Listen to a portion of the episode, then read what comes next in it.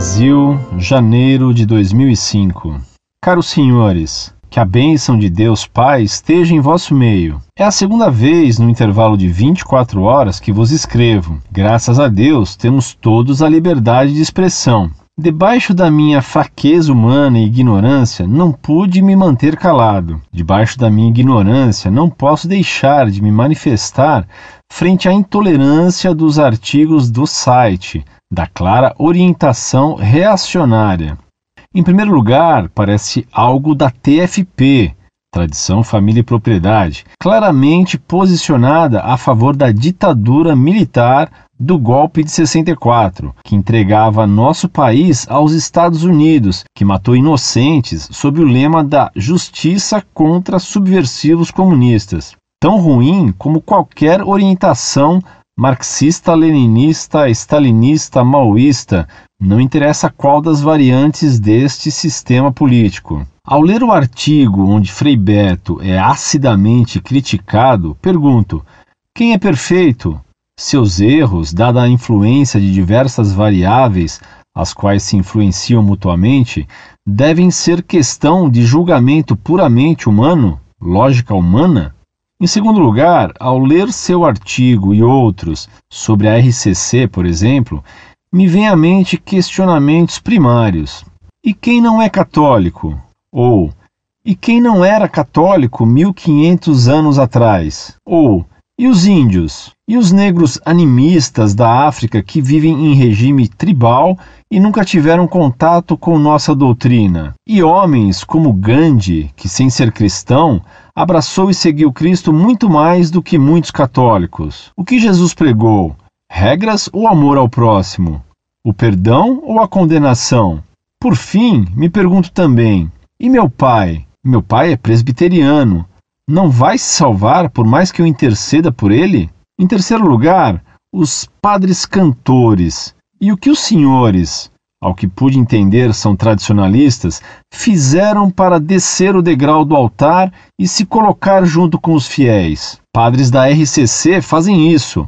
Falam o que o povo entende e os trazem para a verdadeira fé. Sinto muito, mas me cansei de missas e homilias vazias. Os tempos passam, a essência da palavra de Deus nunca mudará, mas é preciso sempre adequar o meio de passá-la. Deveria haver mais diálogo, amor e consideração pelo que a RCC vem fazendo.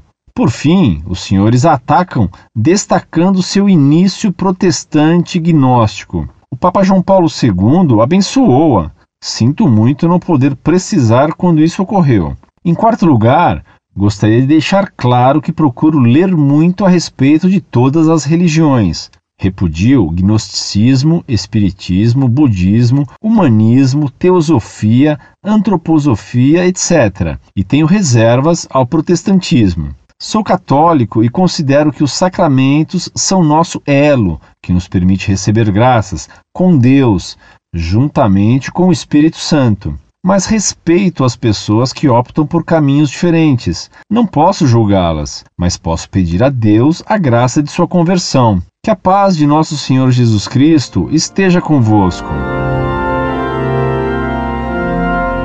Prezado Senhor, louvado seja nosso Senhor Jesus Cristo. Há pouco respondi uma carta sua tratando da questão do direito e do dever de fazer julgamentos com reto juízo sobre os outros. Mostrei-lhe que o Senhor mesmo, ao condenar fazer julgamentos, nos julgava. De novo, hoje o Senhor cai, infelizmente, na mesma contradição. O Senhor diz que respeito as pessoas que optam por um caminho diferente. Não posso julgá-las.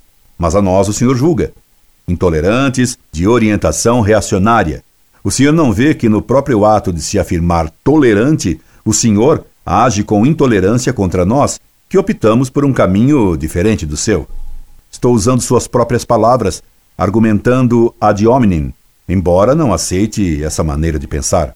No segundo ponto de sua missiva de hoje, o senhor trata da questão da salvação fora da igreja. Mostrei-lhe em minha carta anterior que fora da igreja não há salvação e que isto é dogma da igreja proclamado pelo quarto concílio de Latrão. O senhor vem então com o sediço argumento de um índio que vivesse no Brasil antes da descoberta. Pergunta como argumento: então esse índio não podia se salvar. Podia, podia se salvar sim, meu caro.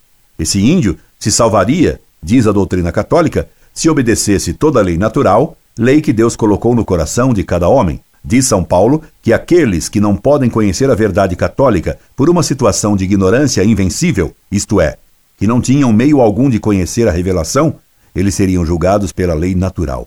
Obedecendo essa lei natural, que todos conhecem, ele se salvaria. Tais pessoas, como o índio de que o Senhor fala, não pertencem ao corpo da igreja, mas pertencem à alma da igreja.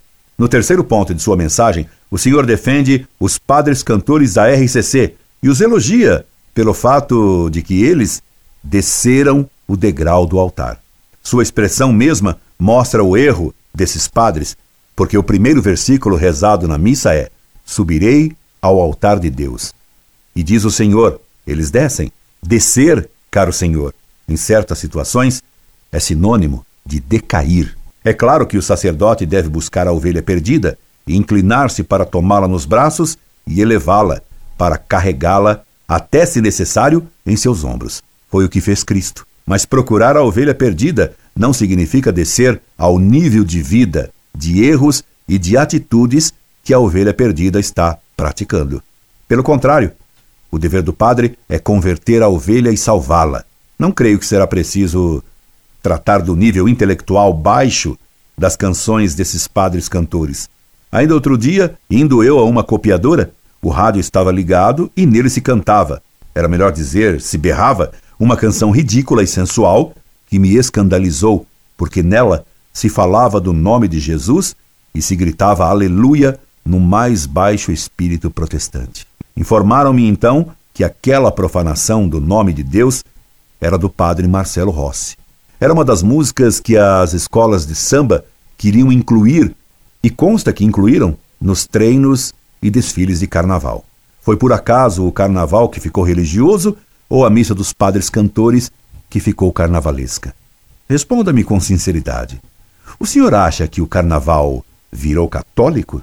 Não creio que o senhor, que me parece pessoa séria, vá aderir aos desfiles de carnaval quando o cordão estiver sambando uma canção do padre Marcelo Rossi de tão triste fama. Aliás, Frei Beto recentemente atacou em artigo os padres cantores. Se até Frei Beto condena esses padres, como o senhor pode defender Beto e Rossi ao mesmo tempo? Pelo menos escolha, faça a sua opção. Ainda que qualquer dessas duas opções seja péssima, pelo menos, optando por uma, o senhor terá o valor da coerência. Ficar optando por padres de linhas opostas só porque são padres não dá. Quanto ao final de sua mensagem, na qual o Senhor diz não condenar ninguém por sua opção religiosa e que respeita as pessoas, já mostrei a contradição dessa atitude. Veja agora mais outra.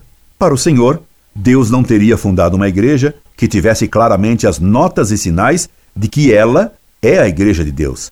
Deus teria sido então um pouco sábio, pois deixou o homem em uma situação tal que ele pode facilmente enganar-se ao escolher a religião.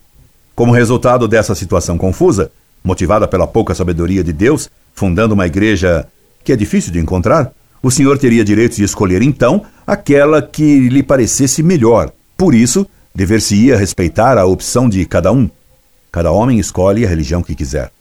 Meu caro senhor, essa maneira de raciocinar blasfema contra Deus.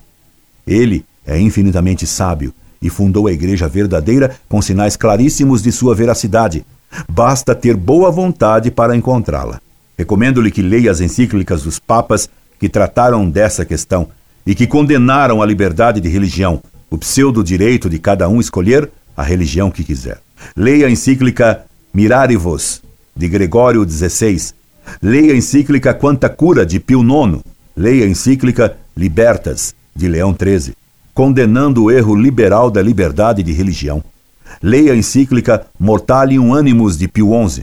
E para aguçar-lhe o apetite por essas leituras, Cito-lhe só um erro, condenado solenemente pelo Papa Pio IX. Todo homem é livre de abraçar e de professar a religião que, levada pela luz da razão, considerar verdadeira. Pio IX, sílabus, erro 15. Em Denzinger, 1715. Essa frase é condenada por Pio IX. Portanto, o que o senhor defende não é o que a Igreja Católica sempre ensinou dogmaticamente. Quando se avisa um herege de que ele está em erro, e que sua religião falsa não lhe pode dar a salvação, está se praticando um ato de amor, de caridade, tal como o médico que avisa seu paciente de que ele está com câncer e deve ser operado se quiser continuar vivo. Esconder o câncer é que é maldade. Manter o herege em sua ilusão não é respeitá-lo, mas querer-lhe mal. Fui professor 40 anos e sempre respeitei e amei meus alunos. Nem por isso respeitava os erros que eles cometiam nas provas. Riscava com um X e dava zero quando erravam tudo. Ensinava o certo. Ensinava a verdade. Por isso, caro Senhor, nosso Senhor não disse: ide e respeitai os erros de todos. Pelo contrário, ele disse: ide e ensinai a todas as gentes, batizando-as em nome do Pai e do Filho e do Espírito Santo. Nosso Senhor Jesus Cristo não respeitou os fariseus, não aceitou a opção deles, nem a dos saduceus, nem a dos doutores da lei, nem a dos escribas, pois disse a eles: Ai de vós, escribas e fariseus hipócritas! Ai também de vós, doutores da lei, e chamou-os de raça de víboras e de sepulcros caiados. O senhor já leu os evangelhos, senhor? Pois tire seus óculos liberais e sentimentais e leia bem como Jesus, nosso divino mestre, tão cheio de mansidão e de doçura, pegou o chicote de cordas para expulsar os vendilhões do templo, e como ele usou o chicote de sua palavra docemente divina para amaldiçoar os enganadores do templo e da sinagoga. Talvez um dia possamos conversar sobre esses temas pessoalmente. Sempre disposto a esclarecê-lo e respeitando-o, mas não seus erros e opções más, despeço-me, rogando a Deus que o ajude e que converta também o Senhor seu Pai. Incorde Jesus Semper, Orlando Fedeli.